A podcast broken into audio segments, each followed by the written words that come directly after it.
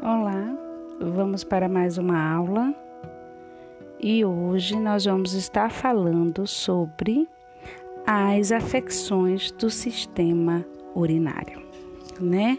A primeira afecção que a gente vai começar aí da apostila é cistite. O que é cistite? Cistite é uma inflamação da bexiga causada por uma infecção ascendente da uretra. As causas é por contaminação fecal, uso de sondas, anormalidades na mucosa da uretra, vagina ou genital externa, falta de higiene após a relação sexual, é interessante urinar depois da relação, uso de diafragma espermicida, ingestão de líquido insuficiente e longo período sem urinar. É mais frequente em mulheres, a causa principalmente por Escherichia coli. Quais são os sintomas? A, é, urgência para urinar, uma frequência, uma queimação, uma dor, nictúria, dor ou espasmo na região da bexiga, piúria e frequentemente hematúria. Não se preocupe que a gente vai ver lá embaixo cada significado desses termos aí. O tratamento é o uso de antibióticos conforme prescrição. Não deve abandonar o tratamento mesmo após alívio dos sintomas. Estimular a ingestão de líquidos, urinar a cada duas ou três horas durante o dia, limpar a região perianal e do meato uretral após cada evacuação Urinar imediatamente após o ato sexual ajuda bastante e notificar o médico caso ocorra febre ou persistência dos sintomas. Passamos por uma. Agora vamos falar da urolitíase. É a presença de cálculos no sistema urinário, ou seja, do rim até a bexiga.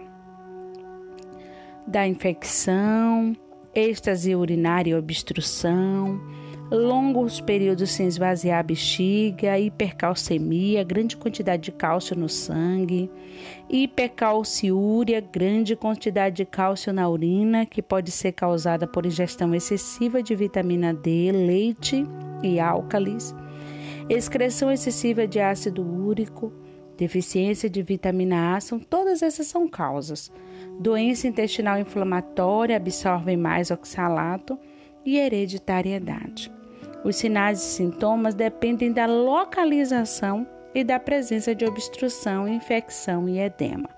Dor, um desconforto em qualquer ponto ao longo do trajeto urinário, cólica renal, dor aguda, náuseas e vômitos e região lombar extremamente dolorosa, diarreia e desconforto abdominal, hematúria, urina com sangue, calafrios, febre e disúria, dor ao urinar sinais de infecção. Tratamento e cuidados de enfermagem. Os objetivos do tratamento são determinar o tipo de cálculo, erradicar o cálculo para evitar a destruição do néfron. São néfrons que formam o nosso rim. Controlar a infecção e aliviar a obstrução. Estimular a ingestão de líquidos, dieta pobre em cálcio e fósforo. Evitar queijos, carnes, peixes e aves beterraba, espinafre, feijão, ervilhas, lentilhas e soja, pães integrais, cereais secos e todos os pães feitos com farinha fermentada, refrigerantes com gás, nozes, pasta de amendoim, chocolate e condimentos à base de cálcio ou fosfato. Nos cálculos por ácido úrico, evitar ingestão de mariscos e miúdos. Litrotripsia Procedimento não cirúrgico que consiste em emitir ondas de choque extracorpóreas direcionada para um cálculo localizado no rim do paciente. O cálculo é fragmentado, tamanho de um grão de areia, e eliminado pela urina. Isso se chama litotripsia. Já a uretoroscopia, visualização do ureter por meio de cistoscopia os cálculos podem ser removidos ou fragmentados por laser, litrotipsia ou ultrassom. Cirúrgico. A parte cirúrgica se chama nefrolitotomia, nefrectomia, e ureterolitotomia, né? Que vocês vão aprender em enfermagem cirúrgica. Vamos agora falar de glomerulonefrite aguda. Qual é o conceito? É uma doença inflamatória que afeta os glomérulos renais em ambos os rins. A enfermidade envolve uma reação antígeno-anticorpo, que produz lesão nos capilares glomerulares. Não é uma infecção do rim, mas o resultado de efeitos colaterais indesejáveis no mecanismo de defesa. As causas ocorrem principalmente como complicação de uma infecção à distância, como aquelas causadas por estreptococo beta-hemolítico, comum nas infecções de amígdalas e faringe. Pode ser consequência de outras doenças tipo escarlatina, impetigo, cachumba, varicela, hepatite B, AIDS e outras. É uma doença de jovens. Sinais e sintomas. Surge geralmente uma a duas semanas após a infecção primária e pode apresentar palidez, cefaleia, mal-estar geral, náuseas, vômito, edema palpebral e facial, dor nos flancos, oligúria, urina turva, pode ocorrer ainda hematúria, hipertensão arterial e febre. O diagnóstico é feito através do exame físico e anamnese. São importantes devido à história de infecção anterior. Oligúria e urina de cor de Coca-Cola. Exames de urina, presença de hemácias, leucócitos e proteínas. Exame de sangue, pesquisa de antiestreptolisina e anemia. Qual é o tratamento? Os objetivos do tratamento são proteger os rins insuficientes, a tratar imediatamente as complicações, antibióticos, principalmente a penicilina, se houver suspeita de infecção estreptocócica residual Repouso no leito enquanto persistirem os sinais e sintomas. Melhora a oligúria. Dieta hipoproteica, hipossódica e hipercalórica. Reduz o catabolismo proteico. Balanço hídrico para repor perdas. Diuréticos e hipotensores para controlar a hipertensão. E diálise, ocasionalmente indicada nos casos de oligúria acentuada, quando ele pouca urina. Complicações: anemia devido à hematúria, insuficiência cardíaca, hipertensão arterial e a evolução para a cronicidade, quando o rim não se recupera mais. Glomerulonefrite crônica, destruição progressiva do tecido renal, podendo se prolongar por anos, numa forma clínica latente ou subaguda apresentando crises de exacerbação da doença e períodos de melhora e constitui-se uma causa comum de insuficiência renal crônica. A glomerulonefrite aguda, não curada num período de 1 a 2 anos, apresentando lesão progressiva do tecido renal, é que leva à glomerulonefrite crônica. Os sinais podem permanecer assintomática por muitos longos anos, por isso é tão súbito. Aumenta a pressão arterial, hemorragias retinianas, AVC, convulsão, epistaxe súbita e intensa, edema periorbital, perda de preço, crescente irritabilidade, nictúria, cefaleia, distúrbios digestivos, pigmentação amarela acinzentada da pele, mucosas hipocoradas devido à anemia. E tardios, veias cervicais distendidas devido à sobrecarga hídrica, cardiomegalia e sinais de insuficiência cardíaca congestiva. E como é que é feito esse tratamento? O tratamento é sintomático de acordo com as complicações. Repouso relativo ou absoluto de acordo com as condições do paciente. Dieta restrita de sódio, potássio, proteínas e aumento de carboidratos, conforme as condições do paciente. administração de hipotensores, diuréticos e antieméticos. administração de antibióticos caso tenha infecção. Controle rigoroso da ingestão e eliminação de líquidos. A ingestão pode ficar restrita até a melhora da diurese. Verificar peso diariamente em jejum e diálise. Muito difícil. Insuficiência renal aguda. É uma perda súbita e quase completa da função renal, causada por uma falha da circulação renal ou por lesão glomerular e tubular. As causas: as pré-renais, hemorragia, desidratação, cirurgia da aorta ou dos vasos renais, septicemias, tubo levando à insuficiência da circulação renal. Tudo isso vai levar à insuficiência da circulação renal. E as intrarrenais, reações a transfusões sanguíneas, anemia hemolítica, lesão por esmagamento, exposição a agentes nefrotóxicos, como abuso de antibióticos, metais como chumbo e mercúrio, solventes e substâncias químicas como arsênio, etilênio, glicol, tetracloreto de carbono e meios de contrastes radiopacos. Glomerulonefrite e pielonefrite agudas. E pós-renais, obstrução do trato urinário por cálculos, tumores, hipertrofia prostática e estenoses. Nós temos as fases clínicas, é o período da oligúria, o volume urinário é 500 ml em 24 horas, é o máximo que ele consegue. Dura aproximadamente 10 dias. Depois vem o período da diurese, o volume urinário crescendo gradualmente, indicando melhora da filtração glomerular. Mas a função renal ainda não atinge a normalidade. E o período de convalescência indica a melhora da função renal que pode durar de 3 a 12 meses. Geralmente ocorre uma redução parcial permanente da função glomerular.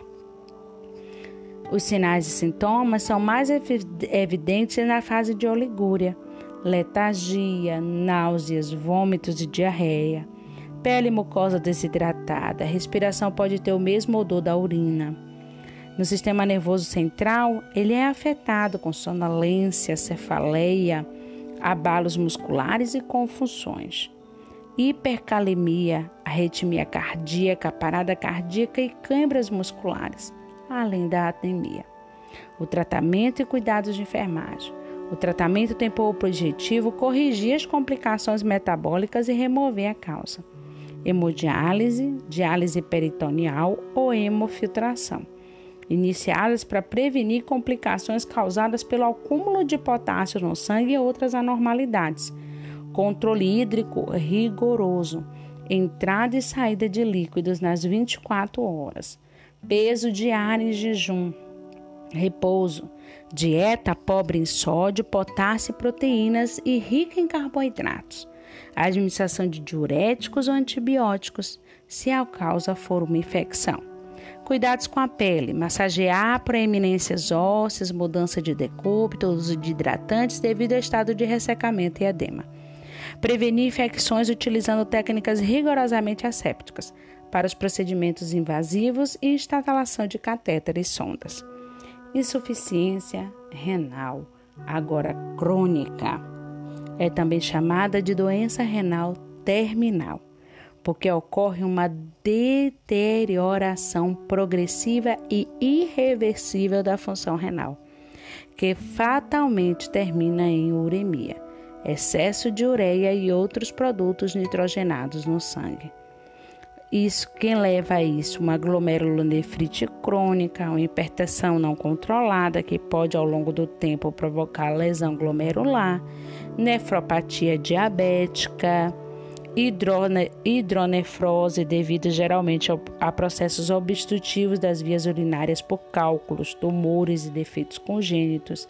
Esta obstrução dificulta o escoamento da urina que tende a retornar ao rim lúpus eritematoso sistêmico, agentes tóxicos como chumbo, cádmio, mercúrio e cromo.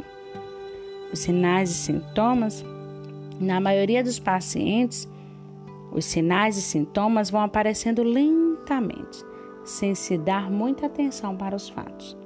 Quando os sintomas mais importantes começam a aparecer, já ocorreu lesão renal irreversível fadiga, letargia, cefaleia, fraqueza geral, gastrointestinais, anorexia, náusea, vômitos e diarreia, palidez de pele e mucosas, edema e prurido, diminuição da saliva, sede, gosto metálico na boca, perda do olfato e paladar, tendência hemorrágica e confusão mental, respiração tipo cusmal, coma e convulsões, e a geada urêmica, substância branca em forma de pó que fica sobre a pele, composta principalmente pelo excesso de uratos no sangue.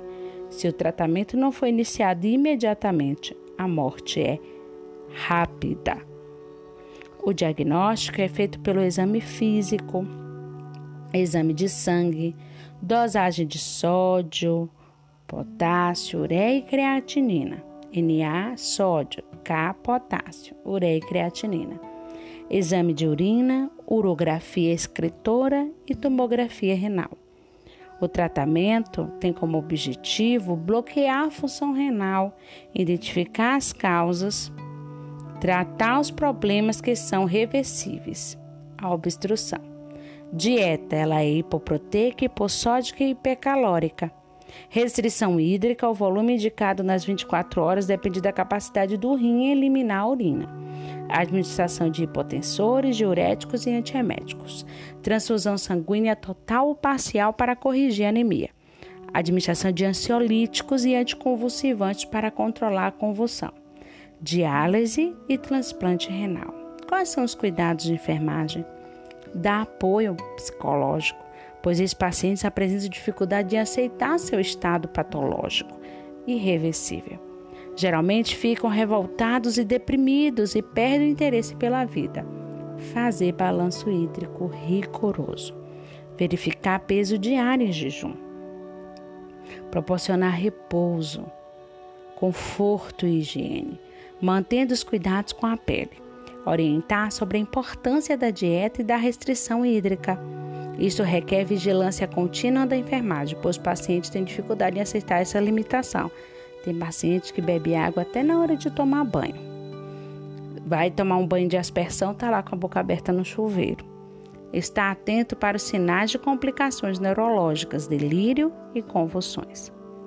Vamos falar um pouquinho de diálise, como vocês podem ver as fotos aí na apostila. Diálise é um processo de difusão, esse é o conceito. Trócula de moléculas solúveis que ocorre através de uma membrana semipermeável passando através de osmose de um meio mais concentrado para outro menos concentrado. A diálise tem por objetivo remover líquidos e substâncias tóxicas, resultado do metabolismo do corpo, quando os rins são incapazes de realizar. Para os pacientes com insuficiência renal crônica, a diálise é o único meio de manter a vida, caso o transplante renal não tenha sucesso ou não seja possível.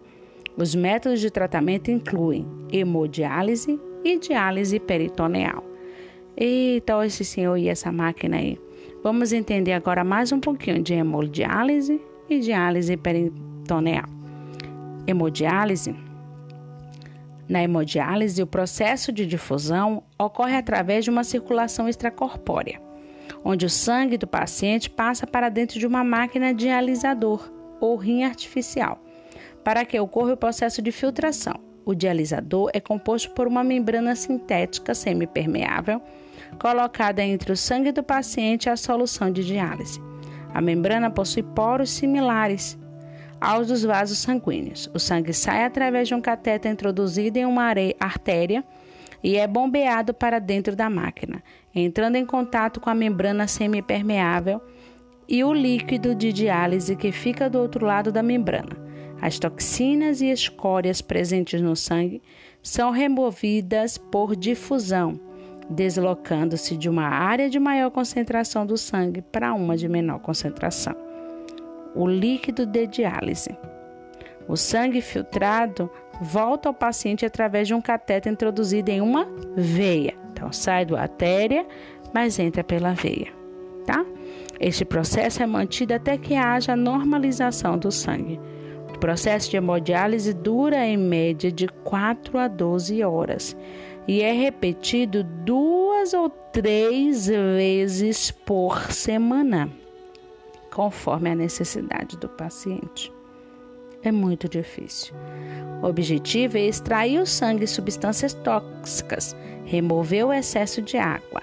Requisitos para diálise: via de acesso à circulação do paciente, dialisador com membrana semipermeável. Os métodos, vocês estão vendo aí um esqueminha para poder explicar. Método de acesso de circulação cateterização da subclávia, muitas vezes é pego na subclávia, fístula arteriovenosa e enxerto. Quais são os nossos cuidados de enfermagem na unidade de hemodiálise? Proporcionar um ambiente limpo, calmo e arejado.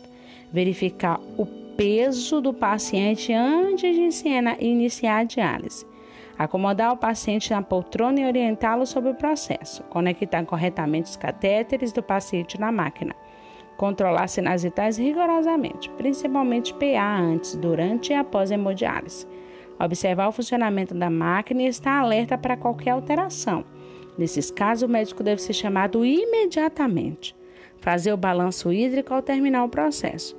Manter a sepsia rigorosa em todos os procedimentos Observar sinais de hemorragia, choque e infecção, principalmente no acesso. Colher sangue do paciente do aparelho para verificar o tipo de coagulação, já que é adicionada heparina ao sangue do dialisado para que o sangue não coagule na máquina. Pesar novamente o paciente após o término do processo. Anotar todos os dados referentes à diálise imediata. Às vezes pode acontecer hemorragia, acontece devido ao anticoagulante adicionado ao sangue do paciente, para evitar que o sangue coagule dentro da máquina, infecção por contaminação que pode ocorrer na punção arteriovenosa, porque é puncionado na artéria, falta de cuidados no manuseio dos catéteres, limpeza deficiente do dialisador, embolia gasosa, filtração deficiente ou excessiva e complicações da fístula e as tardias, arteriosclerose, insuficiência cardíaca congestiva, IAM, infarto agudo do miocárdio, acidente vascular cerebral, anemia, fadiga, perda de interesse, ausência de energia e estímulo, úlceras gástricas e outros distúrbios gastrointestinais, dor óssea e predisposição a fraturas. Muito difícil. Agora vamos entender um pouquinho mais da diálise peritoneal. Olha a fotinha aí do ladinho. É um processo que utiliza o peritônio como membrana semipermeável. O líquido de diálise é introduzido no peritônio através de um cateter instalado cirurgicamente próximo ao umbigo do paciente. A solução flui para a cavidade e entra em contato com os vasos sanguíneos da cavidade peritoneal, que servem de membrana dialisadora. As toxinas e o excesso de líquido o que, que acontece? Passam do sangue por difusão e osmose para a cavidade peritoneal. Após um período de espera, o líquido é drenado por sifonagem e sob a ação da gravidade, que posteriormente será avaliado e desprezado. Então, tem três fases: a fase de difusão, a fase de difusão e a fase de drenagem. Para o que é a fase de difusão? Nesta fase é introduzida aproximadamente 2.000 ml de líquido dialisador estéreo na cavidade abdominal. A solução deve estar na temperatura de 36 a 37 graus Celsius e infundir rapidamente, de 15 a 30 minutos, e em seguida fecha-se o catéter. E aí começa a fase de difusão. Após a infusão, o catéter é fechado e o líquido permanece na cavidade abdominal por um período de 20 a 30 minutos para que ocorra a troca entre o sangue e o líquido dialisador.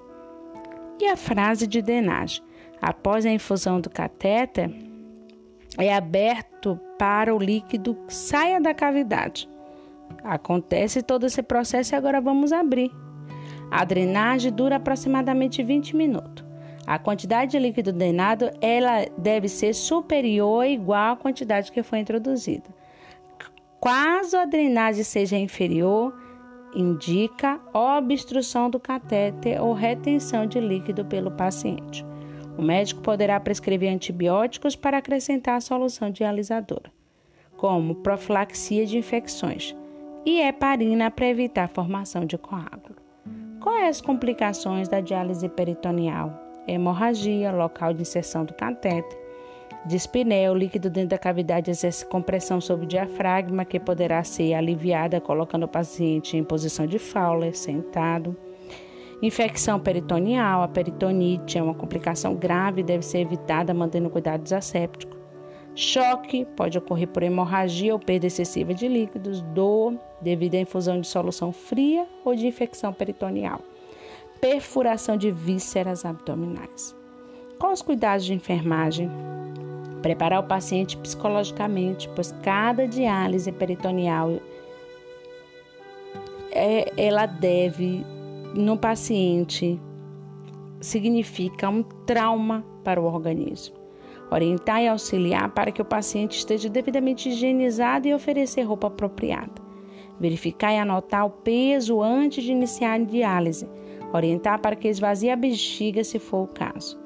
Preparar o material necessário para inserção do catéter, caixa de pequena cirúrgica, de pequena cirurgia, trocante, material para anestesia local, antisséptico, frasco de solução dialisadora, equipe especial e Y campo fenestrado, luvas e avental esterilizado, tudo para que o médico possa fazer o seu procedimento.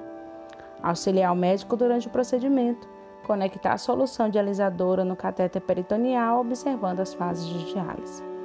Fazer o controle de cada banho de diálise, anotando em formulário próprio fases da diálise com respectivos horários, volume e característica do líquido drenado e fazer o balanço hídrico parcial. Observar sinais de complicações, incentivar o paciente a mudar de decúbito, já que a diálise é um processo demorado e com isto previne complicações circulatórias e úlceras de decúbito. Auxiliar o paciente na alimentação, trocar o curativo em volta do catete sempre que estiver molhado avisar ao médico qualquer anormalidade. Fazer um curativo no local do catéter assim que ele for retirado, o orifício fecha-se espontaneamente. Pesar o paciente após a diálise, o peso deve ser inferior ao inicial. E agora vamos falar da diálise peritoneal ambulatorial contínua, DEPAC. É uma forma de diálise peritoneal onde o paciente fica em casa e ele mesmo ou alguém da própria família faz a diálise. O líquido de diálise vem dentro de uma bolsa que, após a infusão, é dobrada e colocada sobre a roupa. Isso permite certa mobilidade do paciente durante o período de difusão. As trocas são contínuas e ajustadas de acordo com a necessidade do paciente. O cateter é implantado com técnica cirúrgica e é feito de material especial que pode permanecer indefinidamente na cavidade abdominal. É um pouquinho mais caro, tá? Mas existe também. E quais são os exames especiais do sistema urinário? Nós temos a cistografia. Injeta-se através de sonda vesical um líquido a cistografia. Vocês estão vendo aí na foto, tá bem aí do lado. Radiopaco obtendo radiografias que permitem avaliar a válvula uterovesicais e visualizar a parede vesical.